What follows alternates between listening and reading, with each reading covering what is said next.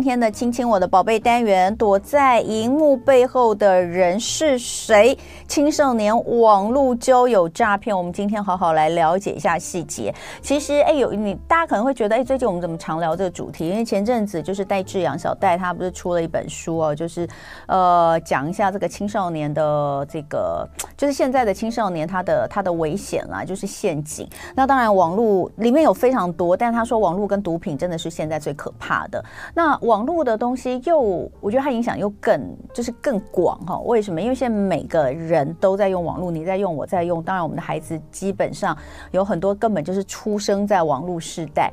那呃，这个交友诈骗，你可能会觉得说，哎，我都有一直跟他耳提面命啊，应该不至于，他不会这么笨吧？他不会这么呆吧？怎么可能这样就给别人什么你的照片啊，或是你的个子啊？呃，我刚前不是有刚刚跟大家讲，就是说，哎，我我我昨天有玩一下他们，就是他们设计的一个模拟网恋的模模拟器，青春网恋模拟器哦。但是他有一些就我就不想选呐、啊，你们给的选项有一些我就觉得，哎，我我我难道没有第三个选择？但我后来想一想，也许孩子们真的不会想到第三个选择。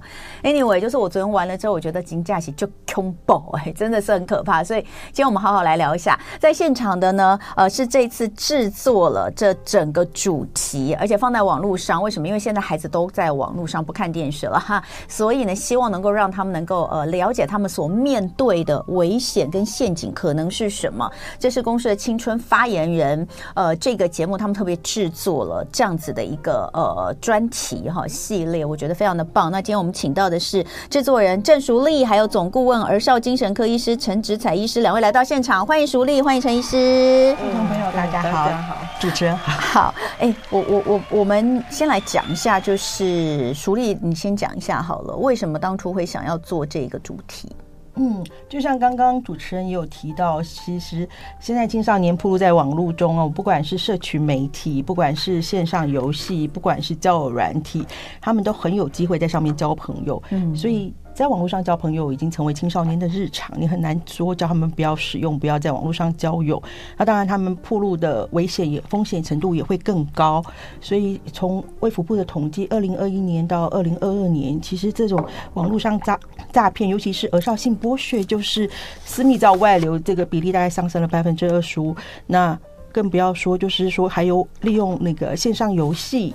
刚刚主持人提到说，哎，我们有教孩子啊，可是对他们来说，就是统计是孩子觉得我跟他聊，在网络上聊三次，他就不是陌生人，他就是我朋友了。所以在很多情境中，他会把对方当朋友，然后甚至会是当成情侣。所以对方要要求什么，那孩子在渴望爱、渴望陪伴的状况下，他就有可能去给出。呃，就是给出私密照，我们觉得平常我们觉得他不可能给的东西，嗯，所以鉴于就是说他们呃可能被骗的风险变高了，所以我们才想说我们应该要制作这个专专题，包括模拟交友软体的青春网恋模拟器，让他实际走一遍，他可能在网络上会遇到哪些风险。所以我们在玩那个游戏的时候，我们脑袋是清醒的。我会选，我不会选这个。可是当对方是你的情人，或者对方是你把他当呃男女朋友，或者把他当朋友的时候，其实你很多东西你是愿意。配合，因为你想要留住这个朋友嘛，所以你可能做的那个选择，你脑袋那时候是不会那么清醒，可能就是有一个什么恋爱脑啊什么在作祟这样。我跟你讲，我后来觉得最可怕的是，真的就像那个之前小戴讲的，戴志阳讲的那样，但是因为透过那个模拟器，呃，因为因为之前可能呃就是记者讲的，就是他们所知道的状况，可是透过那个模拟器，因为你是 involve 在里面，你会突然间了解到那个你。你你不得已的状态，比如说，好，我们我们昨天那个模拟的状况就是，哦，你你就是去一个交友软体嘛，那可能就是小女生哦，这个失恋了，想说在上面找个人聊聊天，哎，聊了几次之后，对方就对你嘘寒问暖什么的，然后。他一定不会一开始就跟你要私密照，当然对，对，所以他那个中间过程就一开始他就说，哦，我想看一下你的照片哦，所以你就拍，然后他可能就一一开始是照片，然后就是会问啊有没有就是可能就是再性感一点或什么，你你现在这样听，你当然觉得不可能啊，但是在在那个当下就是。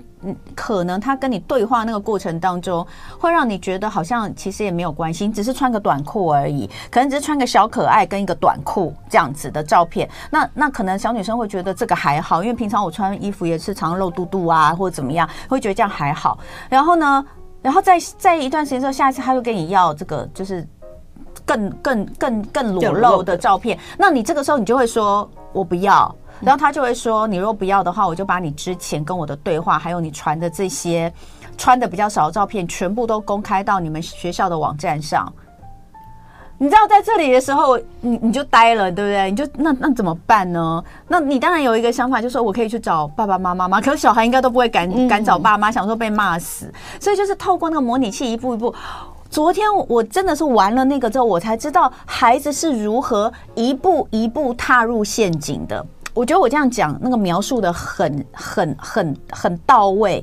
就是你听到的时候，你都会觉得怎么可能？那小孩怎么那么傻，那么白痴啊？但是你看到那个一步一步踏入陷阱的过程的时候，你看我跟你讲，我真的都呆掉了。所以这些东西，你们是跟孩子们去聊才模拟出来的吗？嗯，其实我们这个做了很多功课哦，就是我们大量的就是在就是找就是曾经有在网络交友有受害的受骗经验的小孩，有大量的填调，然后也找顾问专家，包括咨财医师，还有儿少警察，然后从儿少警察那边多的访谈，然后大概他们对话大概是怎么样，然后模拟情节、设定情境，甚至对话，甚至出来的那个脚本的时候，都还请警察看，好，警察都还跟我们说，因为我们。因为我们呃，其实我们在情境中，你体验可能六到八分钟，然后我们要考验网友耐心，玩一个游戏玩很久，小孩子会失去耐心。嗯，可是警察都跟我们说，哎呀，你前面还。酝酿那么多恋爱粉红泡泡，那真的在诈骗的时候，其实比你们这个速度是更快的哦。真的吗？对，我想说，怎么可能？就像主持人讲，我有这么傻吗？我随便就给。可是他们就是说大量撒网，我撒一千个、几百个，就相同的讯息撒，总会有比较没有经验的。对，其实就是所谓的一步一步。对我们来讲，就我刚说的，他就是一步一步踏入陷阱。就是之前跟苏丽也谈蛮多，我们就一直在想说，一步一步。那为什么他不能在这步停下来？这其实是我们最想要问的，就是因为你管不了孩子上网交友，原来的选项就只有你不能上网，所以孩子是不会停的，所以才会有模拟器这样子的概念，是因为我们都会觉得，那他能不能在第三步跟我停住？对呀。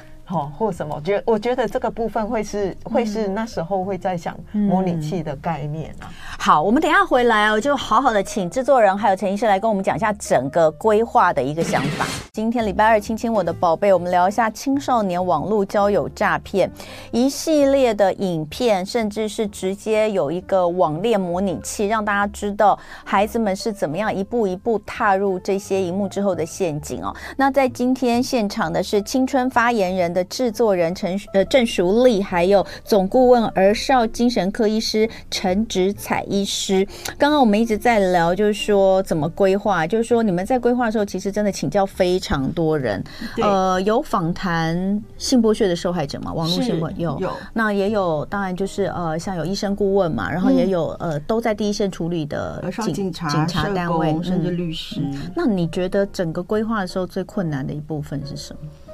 呃，其实顾问提供我们很大的支持，但是最困难的时候其实是找性剥削的受害者，嗯，然后甚至在网络诈骗的加害者，嗯，因为其实他们，嗯。其实由于是密造外流，其实他们当时受伤已经很严重了。然后来自家人啊、同学、学校，甚至有人因为这样子而休学，所以要他们面对这件事情，甚至呃出来去分享当时的这些经验，其实是很困难。所以我们当。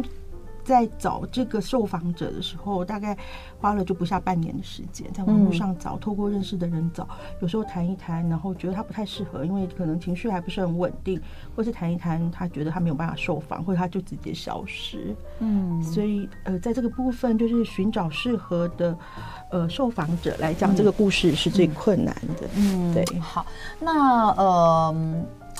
总共的规划哈，我们先跟大家讲一下这一个躲在荧幕背后的人是谁。这个青春发言人的这个最新的这这个专题规划，其实已经在十二月十五号晚上有有已经上架了，对不对？对，是在青春发言人的社群平台，包括脸书。对，还有 YT，对，还有呃 Instagram 上面都可以看得到。嗯，为什么用这样的方式？就是因为主要是希望给孩子们看的。那青少年其实不看电视，对，还有家长师长都能看。但是这个呃这个大专题到时候因为都是影片嘛，所以我看呃除了有一个青春网恋模拟器哈，那大家可能会想要讲看一下试一下我刚刚所说的这个青春网恋模拟器。呃，我们现在欢迎大家哦，就是上我们的。直播哈，你在 YouTube 上搜寻飞碟联播网，呃，你就会看到正在直播的生活同乐会。我们制作人已经把它贴在留言区，大家可以点进去试玩一下哈。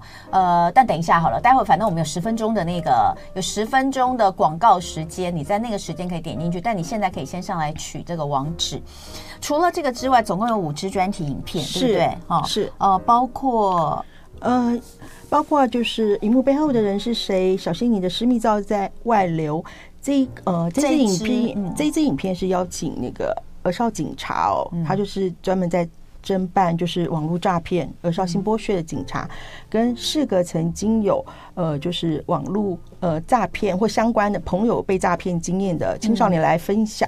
嗯，然后里面他会提到说，哎，各自保护重不重要？有些同学很多人上社群媒体媒体没有在保护各自的，所以他说给个名字，给个地址是有什么关系？然后而是要警察就用公开资讯，他也不是用特别的软体哦，就是 Google 还社群媒体搜寻，当场就搜出他十四项资料，包括他的家人啊，他的呃妈妈啊、姐姐的脸书账号，甚至他的小账，全部都会找到。他的同学当时当场吓到，他就想说：天哪，只是给个名字，他可以找到这么多。素材这样，嗯然后第二支影片就是呃有两个就是呃青少女她去实验她的网络的交友，嗯，然后我们让她就是实验了一个四周，然后就是去看哎他们会在网络交友中遇到哪些事情。那这个让我们最惊讶的是呃有一个呃就是曾经也玩过网络交友一年没有玩的，那我这次玩请他回来他。试的时候，第一天他才登录账号，就很多的约炮讯息，甚至他还拿到一张约炮公定价目表。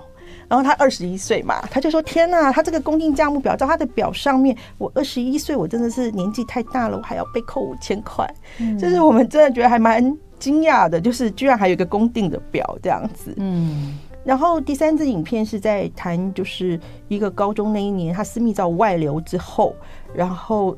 这个叫阿才的主角，然后他在学校没有办法再继续去上学，他休学了以后，然后家人也不谅解，所以他就是离开家乡，然后到台北来，然后他在讲他这个经历的过程，跟他怎么疗伤，然后这也是很难得找到的主角，对。对嗯、然后第四支影片就是我们从加害者，就是他曾经他也是一个青少年，然后曾经在网络上有。诈骗别人的经验，他就是用线上游戏。那他也是告诉青少年说，其实线上游戏，你觉得你是朋友，他真的就是用这种方式，我陪你打游戏，然后打了以后，你觉得我们是朋友吧？我们有革命情感，我们一起打了几个战役，就跟他说，哎，帮我收个验证码。然后我们也在这中间学习到，哦，原来要个电话，要个验证码，其实就是呃电信小额付费的那种诈骗手法，你就被骗钱了。所以他当场想，哦，还学上了一课，跟他上了一课。然后最后一支影片就是。我们把这些我们网络上，呃，就是受害者以及他们家人的感受，然后我们就要就访问陈子彩医师，然后就是为什么青少年会一直沉溺于网络交友？网络交友软体到底满足了青少年什么？嗯，好，那我们就从这里开始聊哈。子彩医师就是呃，网络网络交友其实是非常普遍的状况，那呃。很多的爸妈会觉得说，是不是因为自己的孩子他在现实生活中交友不不顺遂，他才会去网络交友？那我的小孩平常在学校看起来都蛮快乐的，他应该不会有这个什么网络交友然后被诈骗的风险。到底怎么去看？就是第一个是不是一定是这样？第二个就是网络上的交友跟实际上的交友对孩子们来说到底差异在哪里？对，网络是一个新的媒体，嗯，所以我们当我们想网络交友的时候，你脑中想的其实跟你现实中交朋友，你觉得没有什么不同，嗯、对吧？你在、嗯、那，但是其实交朋友这件事情有一点复杂，对现在青少年来讲，他们太忙了，嗯，所以交友其实要有些时间聊天。在更古老时候，我们就是有交笔友。对吧？哦，这样 真的很古老的时候，对吧？交笔友，其实我们会想象网络交友是不是交笔友？所以换句话说，呃，有些时候我们在现实中会有一点想苦闷，想要找人聊，可能找不到对象。我有一次碰到一个呃司机，他很可爱，他说他苦闷的时候呢，他就是会去庙。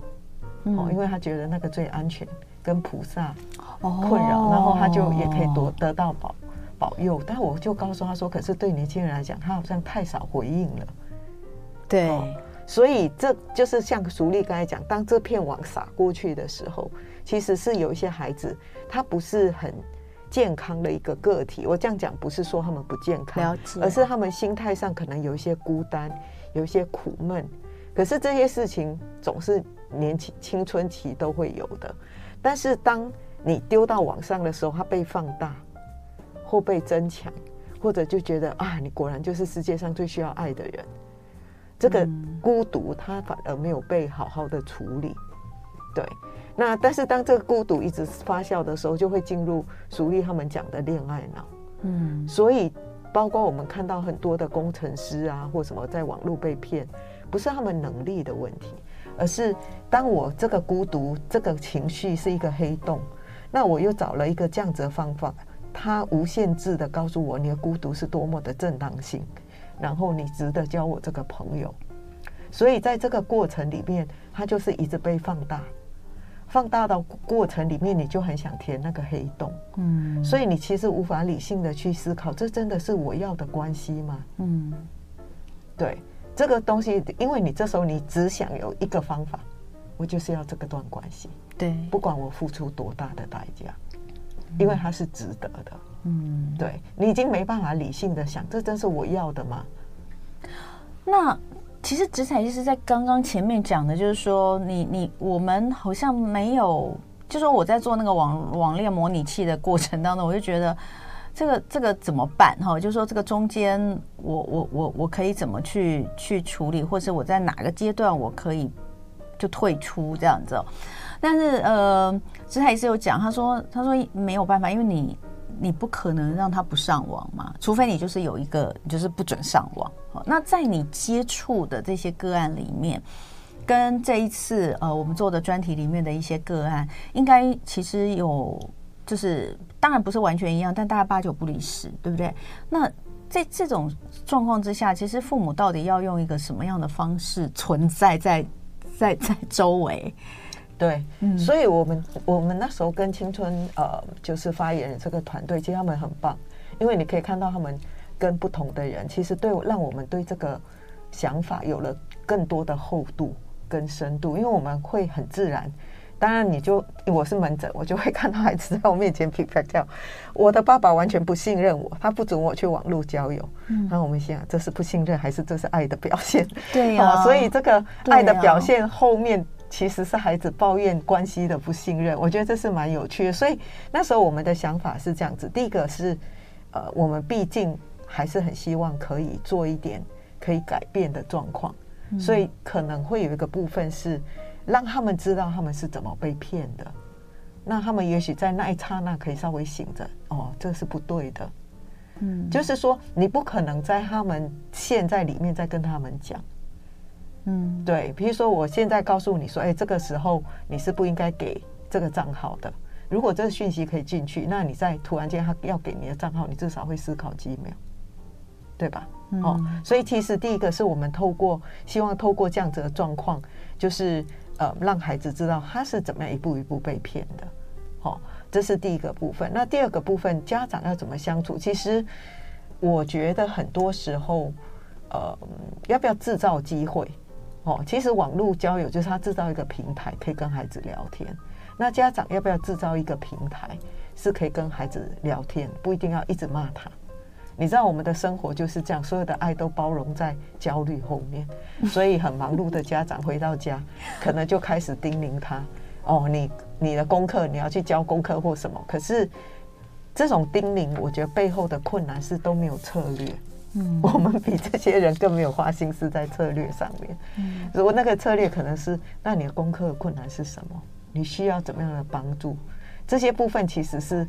其实我觉得我们可能要庆幸，我们是多么厉害的长大。因为当人家这样骂我们，我们就自己会想个办法去解决。但我不确定是不是每个孩子都是你骂完他就想个办法，还是骂完他反而去找这群人更黏。嗯，对。所以我觉得是想要提醒父母的是这件事情。嗯，对。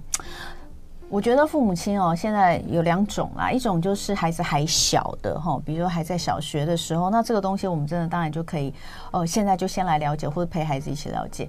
但是当就是家里面已经有青少年、青少女，现在他已经是黏着在网络上，而且跟父母亲，你说现在我不可能现在就制造一个对话平台，你就会愿意来跟我讲话，冰冻三尺绝对非一日之寒，对不对？所以待会回来哈，我们再聊更多，就是在这个制作里面，呃，可能制作人。印象比较深的，还有陈志泰医师能够给父母亲的一些建议哈，大家继续。今天礼拜二，亲亲我的宝贝单元，我们聊聊躲在荧幕背后的人是谁。讲到青少年的网络交友诈骗，今天非常开心，我们请到的是公司的青春发言人、节目的制作人郑淑丽，还有总顾问儿少精神科医师陈之彩陈医师来到现场。我们刚刚这个十分钟的这个呃广告跟直播时间哈，就是没有闲着哈，我们就是继续再聊。我主要是分享我自己，因为我我就是青少青少女的母亲嘛。这个这里面讲的主体大概就是我们我们。我们现在弄光，但是我有分享，就是说我自己怎么去呃，怎么去跟女儿相处，跟孩子相处。我觉得这个其实还是蛮重要的。那当然，我们在这一次的专题里面，我相信你们其实也花了很多时间在琢磨这一块。是。那呃，这次我再呃，我再简单的简述一下，因为我怕有有有听众朋友是十点钟才加入我们啊，就是公社青春发言人节目，他们制作了一系列，就是呃。就是我刚说的这个主题哦，主要就是希望呢，青少年可能在网恋哦，甚至是有一些是呃金钱上面的诈骗等等这些东西呢，能够呃提醒他们，所以他们做了五支影片哦，还有一个青春网恋模拟器，像一个 App 一样的那种感觉，非常有意思。那这个我自己玩，我觉得真的让我看到，因为它是一个对话过程，你就是我我们自己在玩的时候，我们就是那个青少女哈，呃，然后呃就是。然后对方就是你在网络上的一个一个认识的朋友哈，那你你自己在里面跟他对话，你真的会发现，你才会理解孩子们是如何一步一步踏入陷阱，而不是你所想的。拜托，他们怎么会这么没脑啊？就是他们没看新闻吗？哎，有时候我要讲，小孩真的没有看新闻，真的没有，他们真的没有看新闻。然后呃，你才会知道，就是连我都会在那个当下想说，天哪！难怪，就玩到那边的时候，你就我就停住，我想难怪这些孩子最后会把照片给出去，就是最后竟然会给出最不该给的照片，难怪是如此。我昨天真的有这样的一想法，我觉得设计得非常用心哦。那呃，还有几支影片，那这些影片可能就是找曾经的受害人，啊甚至有找到。呃，可能网络诈骗的加害人啊，电电信网络警察，然后呃社工，然后最重要还有像是直接在辅导这些受害者的医生们哈、那一个很完整的专题，那已经在青春发言人的 YT 跟他们的 Facebook 上面哦，已经上架了。那希望大家可以看一下。那我们就来讲，因为刚刚其实讲到最多就是最终这些事情到最后，其实父母亲在发现的时候，一定都会觉得很惊讶或很伤心。像最近我一个朋友，他是儿子已经是念清大二年级，然后呢，他被诈骗了五万块好钱，然后孩子不敢讲，孩子是去警局已经做完笔录出来才打电话给他们。所以他就是跟我说，他说我们真的不要以为就是哦，小孩应该都知道，其实小孩都不知道，因为他们上了大学之后才开始自己拥有自己的信用卡，第一次呃，就是才开始去。过去我们都是我们帮他们付嘛，对不对？现在他自己，然后呢，这些诈骗手法实在太像真的了。而，一通电话来告诉你说，就是你刚买了什么什么东西，所有的资料核对都清清楚楚，然后跟你说不好意思，我们刚刚。帮你物设成十二期，你可能最后要付五万，所以那个，然后他的那个填的那个页面现在也超好，超超超逼真的，就你根本不知道你是在付钱出去，你以为是他要把钱汇进来，好，所以就被骗了。所以一样在这个地方，就是说，呃，如果今天只是钱的诈骗也就算了，可是当我们刚刚说到这种性剥削。钱的诈骗对孩子来讲还是很辛苦。你说钱的诈骗吗？对，所以你那边有很多医生那边有很多钱的诈骗。这几年来，其实就是老年人因为有邮局、有银行在挡，所以现在最大的诈骗其实集中在。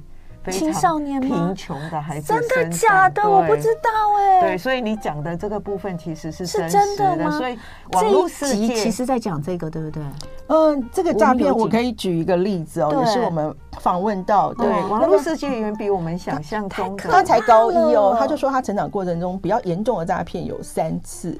都是跟钱有关，因为是他是男生嘛。他说他第一次那时候还小，被骗钱。对，他说他那时候才十二三岁，然后就是被骗，在网对啊，男生都被骗钱，女生都被骗爱，然后就会把自己的这些不堪的照片、私密照片交出去，太可怕了！这些混蛋为什么都锁定孩子呢？真的太可恶了。然后那个他们在网上是最大族群。他就说，他那时候是刚开始，他才十二三岁，然后想要买潮鞋、潮 T，就在 Facebook 是社群媒体，还不是那种什么交友网站，因为他那时候还他说他年纪太小，没办法注册，然后对方。寄来的东西就是很像垃圾的东西，然后就几千块，他就不敢告诉父母就算了。嗯，但后来他到了高中以后，因为他那时候很喜欢玩线上游戏，然后有时候也会去给人家买宝物啊，买什么一些武器，然后也被骗，对方说要给他，后来没给。比较大上万块的诈诈骗是他跟朋友，他找了五个同学，六个人一起合资几万块，要去跟一个很厉害的账号，他要买他的账号。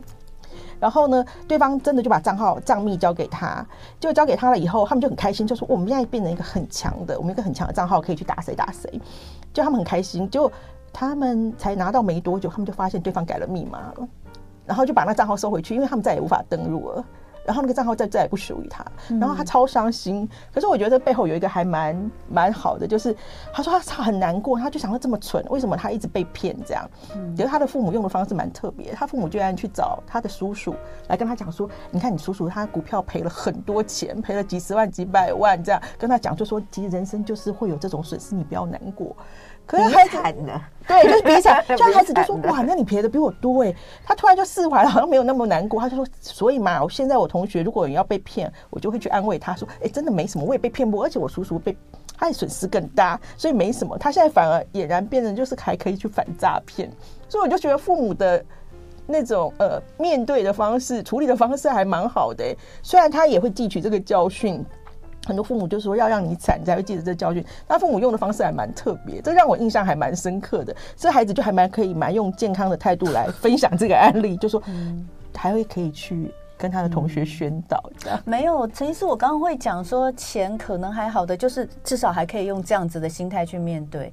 可是比如说像我们刚刚说的性剥削、私密照外流，这个对于很多的女生，其实男生也有，其实那是真的很大的伤害。而那到最后其实都到您这边来嘛，所以就是说，在呃，如果真的他们已经受骗了、受伤了，父母也伤心欲绝啊，对不对？父母一定也伤心。那嗯，我我们到底应该怎么面对？怎么做？就是在以前，其实心理学有一个蛮有趣的一个、嗯、一个，我记记得是安娜弗洛伊德讲了一句蛮有趣的话。嗯，他提到说，如果一个孩子受伤，父母很容易就会去念他为什么受伤，然后他再受伤一次。哦，所以其实父母的回应对我来讲是蛮重要的。嗯，我的意思是说，因为你现在已经不太知道这个孩子他现在的状况是什么样。他到底哪一部分受伤？他受伤跟你想的是不是一样？嗯，所以我真的还是蛮建议这个过程里面，父母可不可以跟孩子有一个比较简单的平台？那平台就是我跟你一起去吃个饭，我们就约每天晚上去吃个饭，嗯，不一定要去要去聊这么伟大的事的议题或者很重要的议题，但是我觉得他至少是一个陪伴，嗯，然后再来聆听他在这个过程里面他怎么样止损。但是我觉得网络真的远比你想象。我其实是不管是跟公司的合作，还是在我的个案身上，其实不是我帮助他，而是他们让我看到世界到底是长得有哪些是我没有经历的事情。原来现在的世界长得这么可怕，这样子也不是那么可怕，就是它就是一个你要熟悉这些工具，譬如说像诈骗好了，其实你可能没有想过，像我有一个。其实是跟着阿妈长大，很穷的孩子，嗯，其实是很乖的一个孩子，嗯，但是他其实就是很想要做兼职的工作，兼职，嗯。嗯，那他就去上网查，查了半天呢，就是，嗯，就是他就发现，哎，可以，嗯，就做一个 DIY，嗯，就是部分时数，然后寄回去就可以有一些费用。然后对方要他的账号，那对我们来讲也很容易理解嘛。就是我现在去做某个应征某个工作，他可能兼就是兼职，他要我的账户是吧？但是我觉得比较特别的，这是提醒所有的听众，就是这也是我在里面的学习，就是他对方要验证账号，嗯。嗯验证账号应该是银行，怎么会是对方来验证，对吧？嗯、但是我觉得在那时候，你太想要这工作，你不会想那么多。嗯，那这时候呢，这个孩子的阿妈也有闪过，或者小孩，但是他的想法是里面没有钱。嗯。那就给他验证嘛，反正因为穷嘛。所谓他的验证法是什么？怎么验证？就是要上网一起去银行，然后打出那个什么号码。我刚刚讲的就是这个。嗯，对。我刚刚讲就是，所以我觉得网上的验证是一个大家要小心，就是至少这一步。他就说我要把钱还给你嘛。我要把钱还给你，可是给我给我账号，那我们要验证一下。对，所以就是那个，所以所有的 ATM 或什么，大家都要记住，青少年都要记住一件事情，验证这一个。但是他说没有钱，对我来讲，我那时候在会谈的时候，我的想法是对，没有钱，应该也不会发生什么可怕事。对，结果 他上网验证，他马上贷款三十五万。天哪，就是有一点像房贷这样子，就是他找了一个黑。天哪，对，所以我现在想呼吁的是，网络真的是我们不熟悉的世界。所以所有的验证你要小心，就是说这部分真的在我们生活中偶尔都会碰到。有一次我还接到一支电话，因为像我们可能会卷入一些。呃，不管个案有没有司法，或者个案可能告我们，因为他有妄想，嗯，哦，所以那个 就告诉我说，哎，你你有你的，你卷入一个司法，你要来验证一下。然后他就告诉我说，我卷入的是哪一个，会有多大麻烦。然后他就问我说，那你的身份证号？心想，你来通知我，你还不知道我的身份证号？突然间那一刹那，整个人醒过来，就挂断，然后就没有了。对，所以我的意思是说，他其实非常会利用你的心理上面的害怕。嗯，对，像我们这样清清白白的人，就会想说，我没事，为了一个看一个个案或做什么卷入司法，不是很麻烦？嗯，哦，那想看看到底问题是哪里？但是当验证的时候，你就会想一想，嗯，对，又来了。因为现在有你了解他，所以他没有那种，对，他没有那种像什么歇斯底里的恐吓或什么，那个现在对我们来讲都太矫情。但是理性的验证其实很恐怖。我听到的是后半哦，那个些那个那个就是恐吓是在后半出现，就是说前面你可能就是比如说很很多孩子，呃，就像前面您刚刚讲的，就是他可能想要买东西买点数或什么的，然后他就呃哦看到一个很快可以拿到多少钱的一个工作或什么，他讲就他就被骗了，然后对方就会要求他。呃，还更多钱，拿更多钱出来，然后最后就是用这个黑道介入的方式来做处理，就是那种恐吓。然后，因为他们有各资嘛，他就会说：“我知道你念哪个学校，我知道你爸妈在哪里上班，什么之类的。”那甚至到最后是家长介入，一样恐吓你哦，就是恐吓，从恐吓小孩到恐吓大人，就是在金钱诈骗的这个部分，就是从电话诈骗改成网络诈骗。哎，像那种贷款三十五万，后来有办法解吗？我是后来有打电话给那警察，警察是说愿意帮，因为我觉得那那对。太可怜了，对对对，然后他们也没什么费用，然后小孩又有一些听障。我们待会儿继续。今天亲亲我的宝贝单元，躲在荧幕背后的人是谁？这是青春发言人制作团队所做的青少年网络交友诈骗的一个专题哦。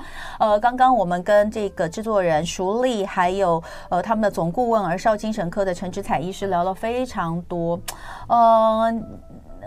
你会觉得这个诈骗哦，就是在网络上的这种诈骗，其实已经是多到这根本就是我们日常生活的一部分哦。呃，这个大学教授也常被诈骗啊，也一样啊。诶，甚至你会看到，就是网络诈骗第一名。的职业是教师哦，就因为单纯哦，可能单纯或是平常就从从来没有存骗人的心，所以很容易被骗。哎，有可能是这样，我不知道。哎，但是真的是这样讲哎，对，你会觉得老师怎么可能会被骗啊？就他们是第一名，就是所以他们很难去抱怨，因为这样子大家会觉得他们很蠢，对，所以他们也比较少去对对好。那所以这个是都有，但问题就是说发生在孩子青少年身上。刚刚我们听到陈志才医师说，这个我真的觉得有点恐怖，就说以金钱诈骗这部分，现在青少年已经变成最大宗的锁定的对象哦。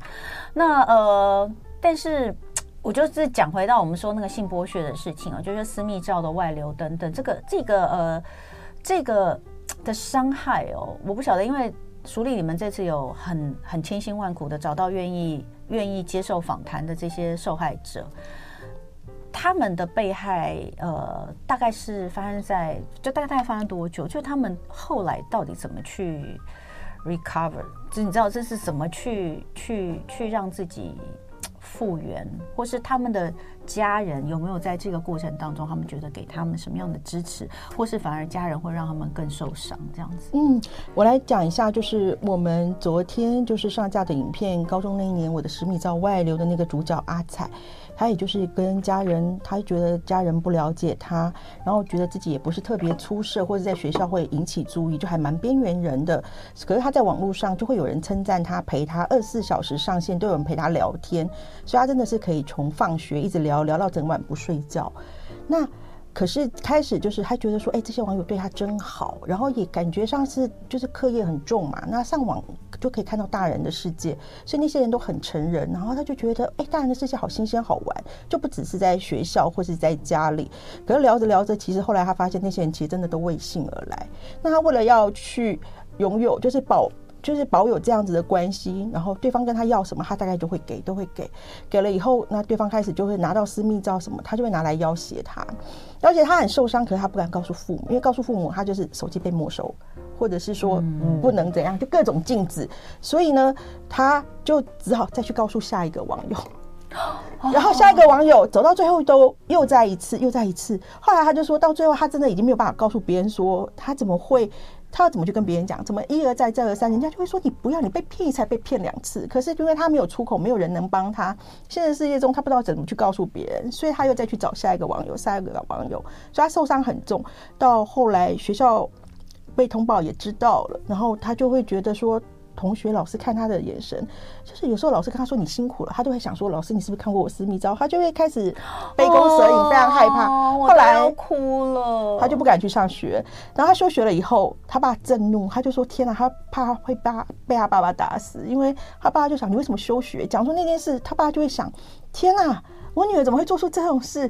他爸非常非常的没有办法接受，所以因为这样子，他后来就离离家了。”因为他觉得学校没有办法支持他，然后爸妈也没有办法接受，所以他等于就是休学，然后来到台北。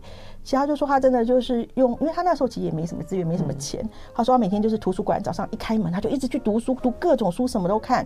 因为他就想说，好像帮自己做心理治疗，好像是怎么样，他怎么去创伤复原。然后他也会加入一些跟他有类似，就是像这种性剥削受害的女性团体，会找到一些朋友。然后就会有彼此分享疗伤支持的功能，然后再借由这样，他在现实中找到朋友了以后，然后他会找到他喜欢的工作，比方说他会做，诶，他可以去当私厨，然后可以去当按摩师等等，找到喜欢的工作能够投入，然后现实中有朋友能够支持他以后，他再回过头去，其实他也比较能够独处了，不会以前一个人孤单的时候很害怕，所以慢慢的他就可以。呃，不用再靠网络交友来，嗯、呃，就是来过日子这样，对，所以天哪，我觉得他好棒哦。对，这些自己长的孩子，其实也让我们看到一些这个过程的创伤。我好想哭哦，但是我觉得他好棒哦，就，对，他在这个过程当中，他自己。他自己去找到长大的方式，跟自己去疗伤。可是好辛苦哦，不行，我要哭了。然后我的时间也到了。哎呦，大家有没有觉得就是？嗯，这真的是非常非常需要我们花很多时间来关注的，所以很希望大家可以就是看看这么好的呃制作的一个专题哦。那最后我要再把这个，因为你刚刚讲的这个是昨天才刚上架，对不对？对，昨天上架。哦，所以总共这一次的专题有五支影片哦。那当然还有一支，最后可能是下周要上架，是不是？嗯，就是这几天其实我们都会陆续上架。网络交友满足青少年什么？这个就陈子彩医师他会从很多方面来跟大家讲，包括他自己的实际接触的个案。呃，我们今天只是给大家一个呃，像是像是导言一样，让大家知道说整个专题到底在做些什么。希望大家能够多去看，那也可以去呃试一下那个青春网恋模拟器，今天就 combo，金家。今天再次的感谢青春发言的制作人郑淑丽，还有总顾问儿少精神科的陈志彩医师，谢谢你们两位。就爱点你 UFO。